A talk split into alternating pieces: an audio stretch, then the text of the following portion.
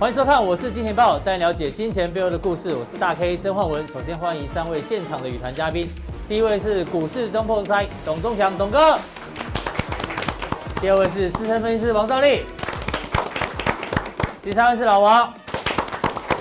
好，我们看一下，上个礼拜五的美股呢，哎，这个上涨，因为这个川普呢又推出新的这个救市方案。但是呢，今天的亚洲股市哦，特别是日本股市跟台北股市特别强，大家都想说，为什么今天台北股市能够大涨两百二十点？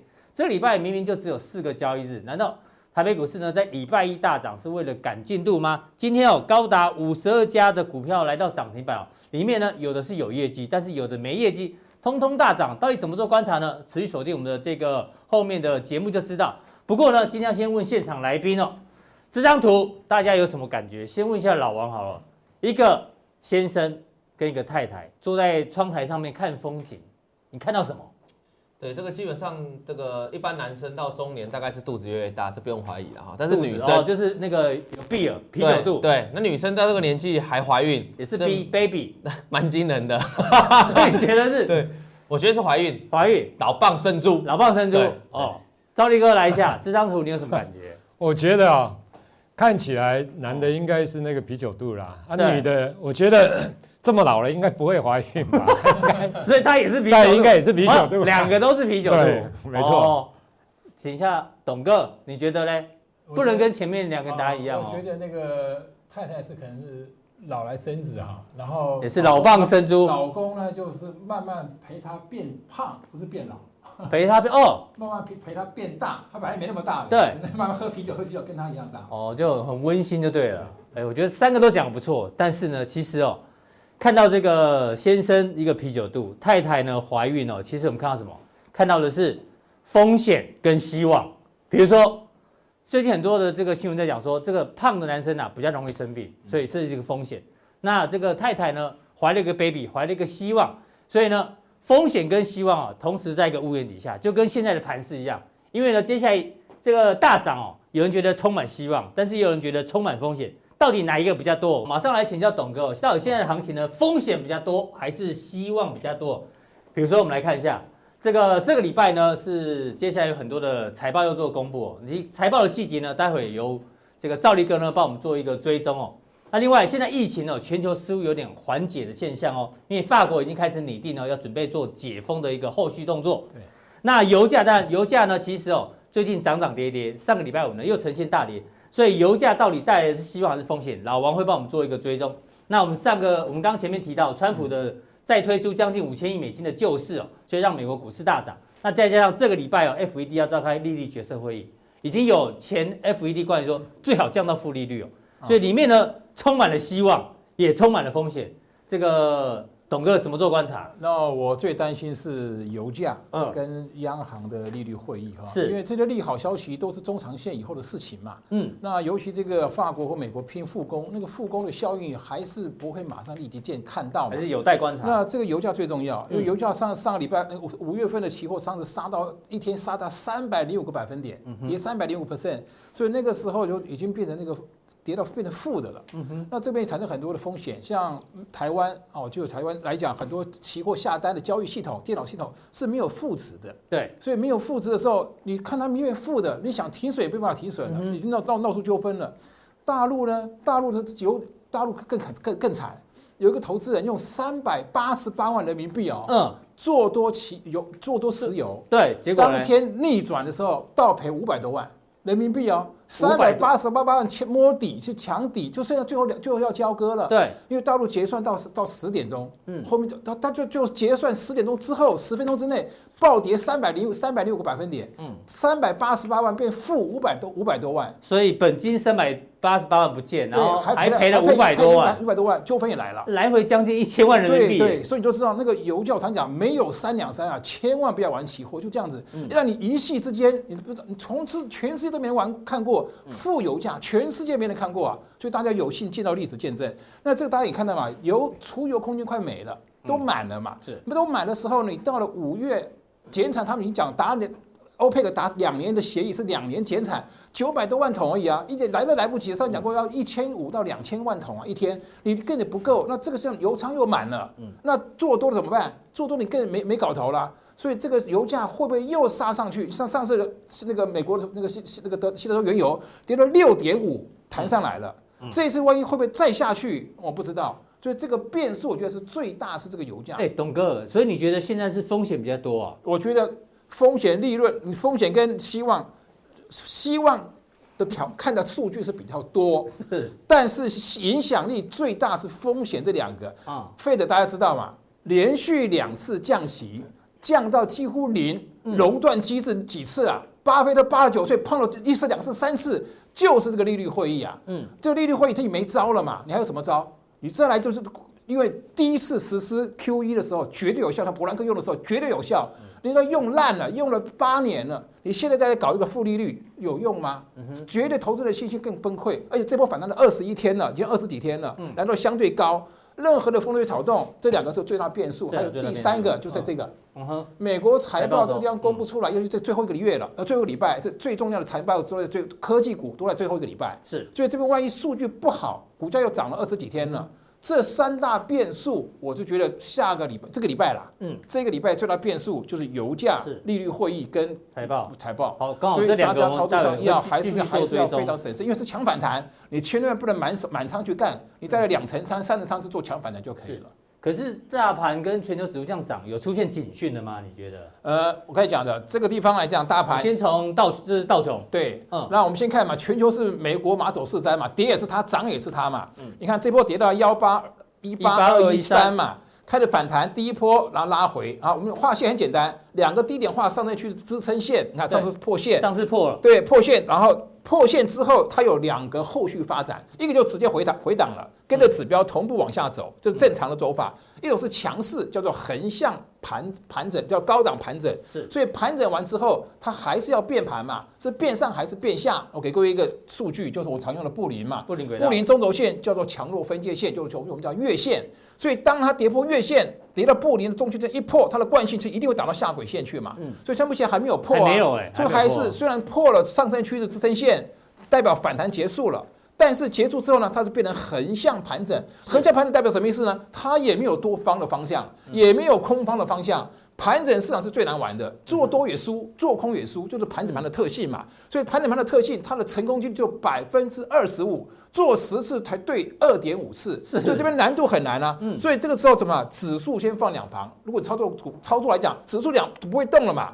那个股还有涨涨跌跌的嘛，所以你去找个股来操作，找什么呢？找热门的股票，强势的把那个类股，找里面相对齐涨的买进讯号的股票。所以目前大盘看进入一个横向盘整了。那这个地方你要留意一个，跌破上升趋势支撑线，代表涨势结束；跌破布林中轴线，代表由强转弱，代表盘势由多翻空了，由强转弱了。那这边就开始就拉回修正。所以这个因素就刚才我们讲的那个五大因素：利率会议、财报，还有油价这三大因素，就决定这个布林中轴线到底守得住守不住，就是这个礼拜要见就见真晓。哎，董哥，可是就目前为止它还没跌破，所以我们可以说，所以现在是有警讯还没有卖讯，对，有警讯没有卖讯。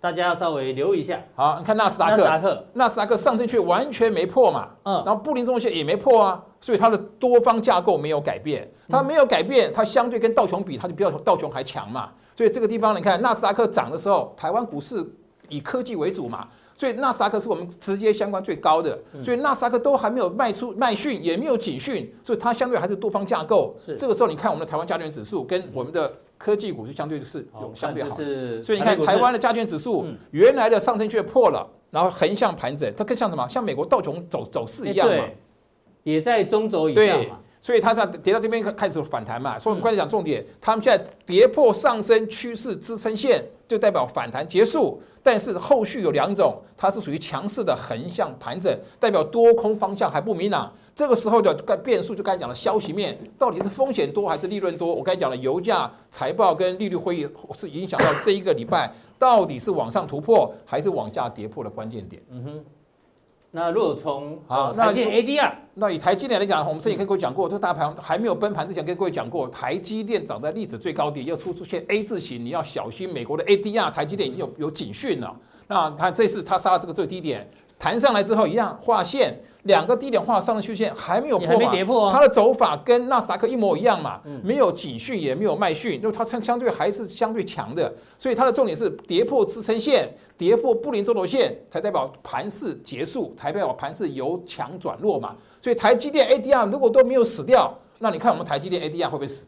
啊，我们看哦，台积电的台积电，你看台积电的趋势上升趋势也还没有破，布林中轴线也还没有破嘛，所以我们观察重点是说。现在的关重点是美国的财报要公布了，啊，利率会要出来了，这两个因素决定的股价，美国股市到底还是继续创新高，还是这边踩着利多不涨，还是利空大跌的这个效应？那这个股价如果纳斯达克啊下来了，台积电的 ADR 也下来了。这时候我们的加权指数，我们的台台积电就会下来，那这时候操作你就知道反弹就结束。所以操作上，在最近这一个这个礼拜的最后几个交易天，你的操作应该要更要审慎，因为它不是强最低点嘛，它已经来到相对的高的地方，所以这个地方有警讯还没有卖讯，所以在这礼拜的操作财报啊，然后利那个利率会议的结果会影响到盘势接下来的走法。所以这礼拜只要它的趋势线没跌破，然后。布林轨道的中轴都没跌破之前，其实你还是两成的仓位，然后做个股操作。嗯、是好，这个董哥已经把这个全球指数跟大盘讲得很清楚。待会董哥呢在加强定的时候呢，要抓今天的人气指标，用一样的方式哦，用上升趋势线还有 K D 跟 R S I，把这几档包括联发科、国巨、金电、环球金、友达、新兴、稳茂、玉金光、利基这些今天的人气股呢。董哥用一样的滤网来帮大家做观察，到底这些股票有没有续涨，还是这个已经跌破上升趋势线呢？锁定我们的加强定。再请教赵力哥，刚董哥讲很多，这个本周很重要的一个是在财报嘛，对不对？对。财报的话，上个礼拜其实最重要的是 Intel，嗯，哦，上礼拜四。那这个礼拜哦，其实也很重要，因为半导体的还不少，包括恩智浦，然后一礼拜一是恩智浦，礼拜二呢有 AMD，嗯，跟台湾比较有关的，好，微软，礼拜三。更重要是礼拜四的苹果，哦，苹果、亚马逊。那礼拜五的话呢是哦，伯克夏，还有这个石油相关公司哦。嗯哼。所以这个目前啊，据我看到的报道里面，其实财报状况其实基本上都不太好。可是呢，股市就是不跌。接下来怎么做观察？对，没错。我想，当然了，这一波最主要美股涨的其实是涨科技股了哈。所以你可以拿，你看纳斯达，其实这一波段的涨幅很大。可是道琼的部分相对比较弱势哦。其实我跟大家讲哦。波音好了，大家有没有发现，其实这一波航空股真的很弱，很弱哦。弱波音也是非常弱。嗯，大概你知道吗？其实波波音哦，上一季不是就去年的年底的财报，对，其实它的净值是负的，你知道吗？净值是负的，对，净值是负的，对，哦、还没注意到，对不对？所以你看它的股价大概从四百五跌到八十九，然后现在反弹，大概弹到一百，大概不到一百三吧。嗯，其实它的净值已经是负值了，就每股净值它是负的啦。对，所以你看它弹也不太弹起来哦。那当然，大家就会想说啊，那其实我个人觉得啦，这一波真的指数的一个反弹，其实最主要就是来自于政策的利多啦，不管财政政策，不管货币政策等等。那当然，后续公布的部分，因为前两个礼拜就是这个礼拜之前，其实公布的最主要是银行股，美国的银行股，你看到美国的银行股几乎也都不太涨啊，嗯，因为它公布的财报真的比市场预期来的差蛮多的啦，因为不管了哈，就是说提提成一些准备金啊等等，不管，可是因为。这样的一个状况之下，那大家也担心中小企业的一个问题，所以让他们的股价，不管银行、不管航空啊、不管能源，其实这一段时间以来几乎都没在涨哦，就反弹也很弱，所以道琼是这样的情形。好，那这个地方，我个人认为，假如纳斯达，假如费半，它是处在相对低档哦，就是它的弹幅不要那么大，是，那我觉得财报的公布基本上来讲的话，有机会出现利空钝化的现象，但是，但是因为。其实纳斯达已经距离你说弹很高了，对不对？对，已经弹那么高的状况之下，只要你财报出来不太半导体相关的财报，其实等一下，对，等一下我来讲半导体的部分。其实半导体上礼拜就开始陆续出财报了。其实它的展望真的对第二季或者是下半年看起来都不是太好了，就是它都有一些的疑虑了哈。那所以这部分来讲，你比如说像 AMD，我就我相信 AMD 的财报应该是非常的一个不错了哈。那你比如说像是 Microsoft 啦，其实最重要的当然就是 Apple 的部分，对，哦，就是我们台台湾的礼拜五了哈，那你就会看到 Apple 它的一个公布财报的部分。好，那我们先来看哦，好，你最关注的是半导体嘛？好，那我来讲哦，半导体的部分，我先讲了哈，这个是外资的哦看法了，好，那等一下讲我的看法，就是说外资认为半导体的一个投资风向变了，那李阳扛了十一档，只爱三档哦，那当然他认为就这三档，那比较不好的哦，就大概是这几档了哈。那我们来看。其实看外资的报告，我觉得最主要是看它的原因。嗯，哦，原因的部分看它对未来的看法是怎样，是这是一定的嘛。好，那他觉得李阳觉得上半年的一个上半年基本上来讲还算强，嗯、那下半年来讲的话，修正的风险会会比较大。哦、你看他台积电是不是也是这种说法，嗯、对不对？他搞不好觉得疫情假如在六月可以控制，疫情要在六月可以控制，下半年搞不好都比上半年不好。嗯哼，就是下半年这样意思就是旺季不旺的一个现象了。那上半年为什么会好？当然有三月因为一些的库存回补啦，等等，然后供应链的库存回补等等。那再加上比如说像伺服器啦，这急单呐，急单对，这个是急单。比如说四月角万一好，那其实那个是急单的一个效应。不过呢，他认为疫情还是会影响到民众的 IT 支出或者可支配所得一定会减少。你可支配所得，比如说玩股票的人，因为经过这一波从一万二跌到现在，纵使有回来，可是大部分还是赔钱啦。偷偷我的说从一万二买下来还是。赔了，所以你的可支配所得当然它会出现减少的一个现象啊，再加上一些的一个失业率等等啦哈。那另外的还有大摩的部分，它调调教半导体的一个哦七七家厂商啦哈。这上礼拜的加强电老王有跟大家对，没错。好，那为什么？它其实最主要就是因为他认为目前来讲的话，其实是在补库存的一个状况。可是下半年的需求其实大概看法都一样了哈，就是说下半年来讲的话，其实整个需求不见的状况之下，其实他觉得。除非啦，除非哦，你看哦，他假如下比今年来讲要变得不错的话，那必须下半年下半年要大增，对，要大增，要转为年增。大家想一想，你觉得电子股去年下半年跟今年下半年来比，你觉得年增的机会大吗？去年下半年还不错哦，表现不错，不错哦是哦，因为呢并不低哦，不很高哦，因为去年下半年的时候，其实说真的，你看台股那个时候从去年下半年就大概八九月十月开始涨啊。涨到一万一万两千点了哈，就今去年的底的时候，对，那那时候中美贸易战也比较趋缓的，所以其实去年的下半年是不错的。那你假如说要今年下半年还是要年增率是正的，对，比较难啊。对，理论上是比较难，对，因为有疫情，对不对？所以在这样的情况之下，基本上下半年应该会有库存的压力的。好，那我们来看。我们来看，那是外资的看法了哈。那两家看你的看法。好，那我们的看法就是这些大厂的看法，它释放出来的它的愿景是怎样子嘛？好，那你看台积电，它原本预期今年半导体，它在上上次的法说会，他认为会成长八趴，嗯，可是它现在呢，在上一次的法说会，它把成长下修为持平，或者是有可能出现衰退。对，哦，以今年来讲，哦，所以就代表。上半年在成长的状况下，所以下半年其实压力是真的算大的哦，是哦，算大的。好，那 IC Inside 的一个部分来讲的话，他也认为今年的会出现出出哎会出现连两年的衰退，对不对？好，那赛灵思他本季的一个财测来讲的话是逊于预期的。嗯哼。好，那 TI 的部分，德仪的部分来讲的话，其实本季的收益也会比去年同期出现下滑。对。那另外的科林研发，他也表示产业对设备大厂，他也表表示能见度是有限。不过他们公司不错啦，哎呦，哎呦，公司不错。可是呢，这个整个半导体的设备的产业，或者是本个整个半导体，其实它还是有一些能见度，它是有限的。好，那 Intel 本季展望也是逊于预期。是，好，那所以假如说以这样的一个情况来看的话，确实，假如。半导体它是整个电子产业的一个上游的部分。假如说它对未来的产业的前景看法，它是比较处于所一点有一点点疑虑，哦，就是说有可能看不清楚啦，或者是说其实是有一点疑虑的一个状况之下，所以大家有没有发现，其实最近的半导体不太涨啊？嗯，哦，那除了半导体之外，其实大家有没有发现另外一个族群也不太涨？手机，嗯哼，哦，手机的部分也不太涨。对，哦，那我个人觉得，假如说以这样的情况来看的话，当然。上游的部分，它有半导体矽晶圆。那因为台胜科它是以现货价为主，嗯，哦，不像环球金它是合约价，所以假如说半导体慢慢的比较不好的一个状况之下，我想矽晶圆、半导体细晶圆其实目前的价格也是在跌啊。嗯。你比如说，你像太阳能细晶圆，其实跌翻了，你知道吗？对。今天报纸有写哦，那。这个是半导体的细晶圆，以现货价为主了，我相信它的压力也会比较大了，因为没有合约价的一个保护嘛。所以台盛科、加加金、汉磊，那这种就是它的本益比真的是很高的，因为这种我觉得都是以比较题材性为主啦。那假如产业真的没那么好，压力会比较。是。那记忆体的部分，我要提醒哦，记忆体，你像宇瞻这种哦，其实。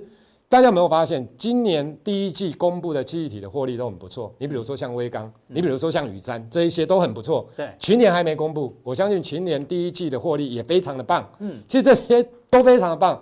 可是大家有没有发现，其实大家对于第二季的看法，你假如有空了，你去看一下现在第一轮的现货价的报价。嗯，其实从三月底见到高点之后，现在第一轮的现货价开始在出现下跌。哎呦，真的已经在跌了。所以跌的状况之下，你这些我跟你讲，他们第一季为什么会好？因为他们有的是第四季打消，比如说因为刚有可能第四季打消它的一个跌价损失。那第一季确实报价有上来，所以他们有库存的利益。你像雨山也是相同状况，有库存的利益。可是因为第二季现在能见度真的不高，是那只要报价现在现货的报价它要开始再跌的话，其实像这种模组厂哦，嗯，你比如说像雨山的部分，你看它的线型哦，大概你看一下雨山的线型，对，你看一下。好，我个人觉得啦，因为它的一个现行的部分，你看这个就是那一天公布，前一天公布它的一个第一季的一个获利哦出现，然后跳空涨停，然后爆量。那理论上讲，我个人觉得，假如说哈。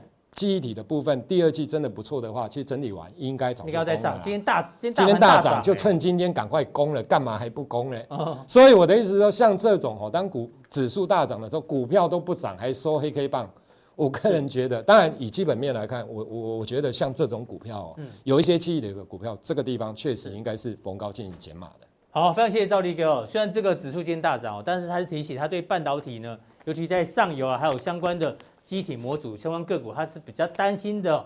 那待会赵立哥在加强錠呢，虽然他半导体看的比较保守，但是他认为 WiFi 六，哎，他认为下半年可能会不错，相关的受惠股，让大家做一个参考。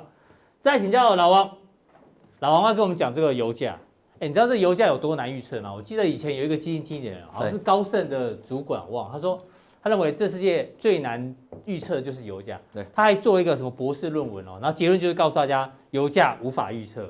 他搞了很久那个那个报告，结论就是油价无法预测。对，所以预测油价呢就跟命理师一样。为什么这样讲？命理师他说：“哎，算命先生，你如果这么会算命的话，你不早就发大财，干嘛还需要出来这个开业？”哦，没有了，因为我都泄天机。对，天机不可泄露。对，一泄露之后呢，反而。但这是命理师讲的，那会不会跟预测油价的人很像？不过这个人很特别，我们抓的是这一家公司哦，他们最近预测油价还真的蛮准哦，超准。他原本在去年哦就已经放空了这个页岩油股票，赚了大概四十趴。重点是这个月月中的时候，中间的中，他就跟大家讲说，他担心哦库存不够，就是没地方放油。对，我们之前都在讨论这件事情，但他已经先提醒了，然后油价果然会跌，就真的也跌。但重点是他现在。这个算命先生最新的看法说，他说什么？他说石油呢的需求哦，未来恢复正常的时候，就是也许是疫情过后，油价当大家争先恐后去抢油的时候呢，搞不好油价会重新一百美元。当然他讲的比较夸张啦，对，但是至少他之前的预测都都对，所以他认为现在油价会重新站一百。你怎么看这种？就是物极必反。不过我要先跟那个帮算命师讲个话，因为我认识很多算命师，其实很有钱，很准吗？很有钱。对对对，那可能你要讲一件事情，都是你供奉的，对不对？开跑车也是要加油，对不对？对，所以这算命师还是要出来，对不对？替大家看一下，收点这个费用啊，因为他跑车也需要加油。对，我现在我现在。以前的算命师好像就是古代的算命师，好像比较没钱。可是你知道现在台湾的风水师哦，对，很多很有名，其实你看是很有钱，房子很多。可是我看那风水师有时候他，比如他的那个信徒有一百个，但只要有一个发了之后，哇，然后就供养他，就准。对对对对，其实像准的就供养。可是你知道，因为企业其实很很信风水，像我们的郭郭董啊，很多董事长其实都蛮重重风水的。所以风水，因为风水有它的有它的道理啦，只是说。好的风好的风水师跟坏的风水师，你还是要这个亲身体验才知道了哈。重点还是你自己要努力啦。对，嗯、那你如果说他这个看有的话，因为我们常讲哦，他之前看对哦，不代表他下一次一定看对。看对，我们上次讲过嘛，桥水基金在过去二零零八年的时候没什么赔钱嘛，今年的一月他赔很惨嘛。没错，而且他在这个二月啊，这三月份的时候跌最惨的时候，他去放空了。一大堆的欧洲股票嘛，是，那显然最近在大反弹嘛，哈，显然它是被嘎的嘛，所以有时候你在前一阵子测他这样看对，然后他就告诉你会再到一百块，其实他是用常理来判断，就是以前油价常常就是在一百，然后跌到三四十的区间这样乱嘛，所以他可能说跌下来。可是这个就是个问题啊，就是说如果再回过去，会不会到一百？因为现在世界上很多再生能源，嗯，哦，大家对石油，对我以前我记得我国中在上课的时候，老师一直恐吓我们说，石油有一天会用光，有一天用光，所以石油一定很珍贵，对，石油越来越少。可事实上发现，哎，石油现在是很不很便宜的这件事情，就就是很多人说煤炭也会用完，就到时候对。也没用完了。对，所以对对，煤炭也，所以时代一直在改变哈，所以这个他对于他这个一百块，我是觉得不用太过于兴奋，但是他讲的这个逻辑我是可以接受，就是说你跌到一个跌无可跌的时候，我们想想，我刚才讲物极必反嘛，这个东西总是会有它应该要有的价值，尤其我们简单讲。疫情会过去，我们一直说疫情会过去，但人会留下来，经济会重新复复活。所以经济复活的时候，大概我们还是会想要旅游啊。嗯哼，当然啊，所以我们已经快快闷疯了。对，所以你看到华航、长荣航最近股价涨很多起来啊。那你有时候灿坤呐，或者灿星网啊，或者是这个雄狮，对，这未来也有机会上来啊。一样道理，油当这些商业活动重新开始的时候，油就有需求，需求上攻，那加上现在减产，我觉得还是有机会反。只是说能不能到一百块，这是未知数。是，好，那就在这样逻辑之下。是不是其实就有一些石油的产业、石油的个股可以投资？哎呦，那台湾上市，呃，台湾上市我们有讲过那个台过四宝，台过四宝。那我们现在今天要专门专就美股，哦，因为美股市场比较大。可是我要跟大家讲哈，这个部分哦，就哪些可以投资的石油，就它可以撑过这一波的，我们留在加强錠的跟大家讲哦。两家大大型的公司，谁能够存活的？对，放在加强錠。那在存活之前，嗯，显然现在是来到负一一度出现负值嘛哈，显然大家生活就算没有负值，现在大概也是十五块一桶左右嘛哈，对，大家生活也是比较困顿，这些油商。因为平均的财政平衡大概要四十四十美元左右，所以他们现在是赔钱。那哪些你不要买错哦，有可能买到会倒闭，哎呦，或者是申请破产保护，不是所有人都可以买，对，甚至股票下市。嗯，好，我们带今天来带大家来看一下了哈。我们首先先跟大家讲啊，就是经过这一波的油价这几年的这几年大家很疲软嘛哈。我们上次有说过是美国页岩页岩油的大幅增产，所以看到这个是债务的部分哦。这几家都是大型的美，这个大型的石油机构，包括英国石油啦，然后骨牌啦，对不对？埃克森美孚啦，还有这个雪佛龙啊，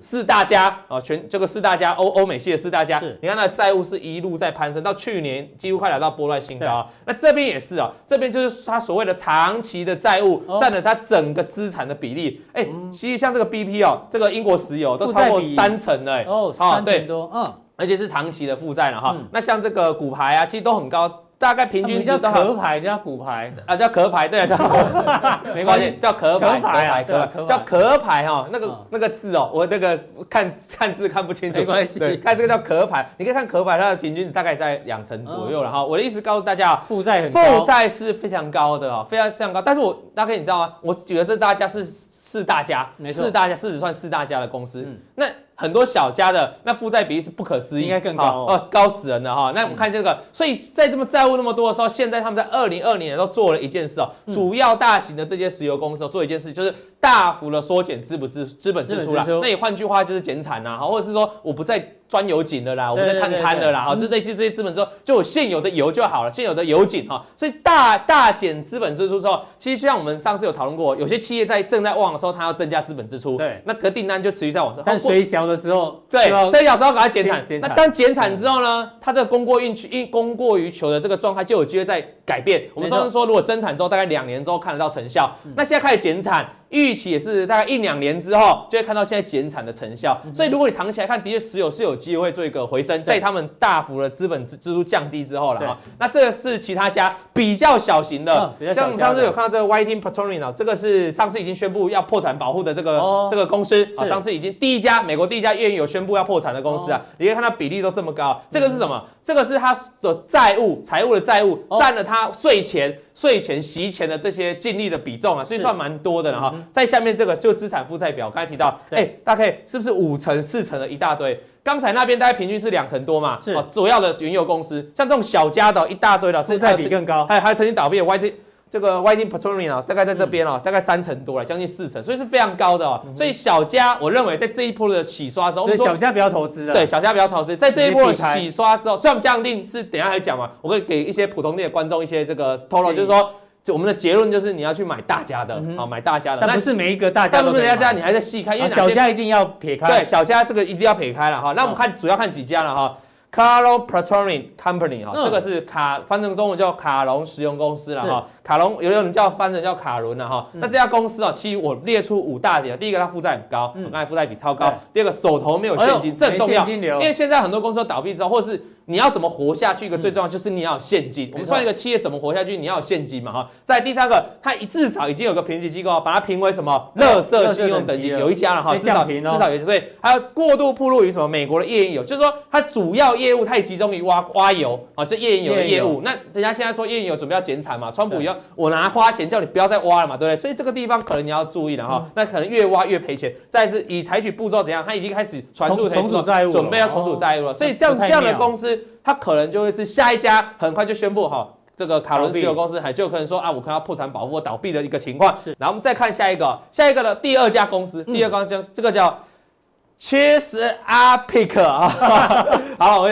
切塞皮克啦啊，萨皮克，切塞皮克啦，切塞皮克，他什么意思？第一次听到。对，切塞皮克，因为都比较小家了。切塞皮克他做什么？好，告诉你，他一样做页岩油的开发啦。页岩油的开发，他过去有在二零一五年都有配息哦，可是到二零一六、二零一七、二零一八，你看多久没配息了？已经长期没配息了哈。所以在这样的情况之下，我们刚才说了嘛，像巴菲特去买进这种原油股啊、石油股，他也是看中它的配息。对。如果一家公司它连配息都没有，那你就要小心了哈。那我们再往看看一下哈，这是它的现金流量，好，现金流量，哎，几乎。没有现金啊，没有现金，难怪配不出来。对，在二零一七年就去把现金全部用光了，几乎没现金。然后你看这个财务报表嘛，在现金的变动几乎都没有现金的啦，没有剩下现金的，你知道吗？现金非常少。在这样的情况之下，你要投资这种石油公司，那你风险是很高的，因为没有现金就随时会全部倒闭。再讲这家，就大家比较知道，是西方石油公司，啊，巴菲特有投资的这一家，就大家比较比较清楚。对，好，我们看一下这西方石油公司的最有名的一个事件在什么事件？在这里。波克夏啊，就巴菲特有投资的这个一百亿美元，对，在这个地方，这个股价高点大概是二零一八年的时候，哦，投资二零一八年的四月投资了一百亿美元，然后它是取得在特别股了哈。你知道当时的特别，因为股价这样一路崩下来，对啊，那当时它特别股哦，到目前的市值哦，大概是占了八，已经剩下八趴左右，就是说它的特别股股息已经占了它市值超过八趴，算是巴菲特特别股股息非常大部分哦，这造成的现象就是说这家公司哦，因为它没办法赚钱嘛，所以它已经付不出来这个特别股，巴菲特，所以最近近期传出怎样，他要去印就改变成配股啊，原本是要配息给你嘛，改成配股配给巴菲特，变成股票股利啊，对，不是现金股利，变股票股利，对，所以巴菲特可能会变超级大股东啊，那巴菲特。会同意这件事，我还不知道，因为他是当时特别股啦。我只要告诉你一件事，说他即便是股神，也会有看错地方的时候啦。所以他他目前还持有啊，就跌跌跌跌下来。那他这个动作，西方石油为什么会有这个？为什么会股价要这样跌啊？其实他去年做了一件事情的哈，他去年去并购了一家公司啦。哦，一样，在油价还没崩盘的时候就去并购。对，而且他去年要并购这家公司的话，他去跟谁抢？去跟雪佛龙抢。那后来呢？他是硬是把人家这家公司从雪佛龙手上抢下来。对，然后抢下来之后。这是从并购之后呢，股价走势啊，蓝色这部分是一路跌了哈。那你相关人家雪佛龙在这里啊，其实也没什么跌幅，都相对它比较轻，对，它跌比较重。一样道理，就是说去年其实有很多石油产业哦，在石油市场里面做了一个大型的并购，但并购的结果都是坏的，因为什么？如果油价涨，他们就当然 OK，因为大涨很大，对，油价崩盘，对对。那雪佛龙当时要并并购它，哦，要并购这家公司了哈，嗯。呃，阿德兰 o 啦哈，阿德兰 o 对，阿德兰 o 这家公司哦，它主要也是做页岩油的啦哈，因为这英文都很难念，对啊，因为这公司很难对，阿德兰科啦哈，主要并购这家公司，但阿德兰科这蛮大家的，并起来之后它是它的那个市值会膨胀，然后它产业规模会变大，只是关键就出在于我们还是讲一句话，今年的时机，它错的时机去并购。对的公司，对，好，那没办法了哈。当时他也跟雪佛龙抢了哈。那我们要看，所以他当时因为他去并购，所以你这是他的资产的债务比例啊哈。是，他他的这个资产的负债啊，负债直接往上飙升了，因为。并进来就变成你的负债了嘛，哈，所以我想跟大家讲哦，就是很多的石油公司哦，就是在这一波洗刷之后，如果你本来你的基础就不是那前面那几家，你又去并购了人家，拖拉高你的负债比例，就现金流不足的时候，你就出现容易出现问题啊。那刚才讲的都是一些产油的国家，挖油呃产油的公司，挖油的公司，页岩油的公司。接下来看 Diamond Offshore，哎，Offshore，Diamond Offshore，这个什么意思？是哦？这个它是做海，如果你翻成中文。就是海上的钻石啊，离岸的钻石。对，离岸钻石，海上钻石啊。那什么意思？就是说钻油井的，钻油井在海上钻油井的。那我就问大家，现在很多公司告诉你说我要减少资本支出了，对，我就不再钻油井了，我就不再探勘了。那你觉得这钻油井的公司会好吗？你不会啊。你看它的钻油井数量，过去的油井数量是这样啊，还还算缓跌，还算 OK。最近今年开始以来，从三月，因为这样还要对，就大幅往下少了几百个钻油井呢，所以这个公司就面临在这一波里面。它虽然不是一个产油的公司，它虽然不是大型的油商，但是它因为做这个行业息息相关，它也许就会面临到这个破产的危机了哈。所以以上大概就是这四家啊、哦。我认为就是在这个风暴当中，也许也许可以撑过，但也许我认为它是很快就会出现撑不过，甚至出现说它会喊这个破产保护的公司。那这些公司你要投资的话，你可能要小心一点啊。对，好，非常谢谢老王从这个油价的分析哦，他结论就是什么？就是油的相关概念股要买大，不要买小。对，到底什么可以买？锁定我们的加强力。非常谢谢老王。那今天的普通力到这边哦，大家记得按赞、订阅、加分享。到底更重要的加强力，马上为您送上。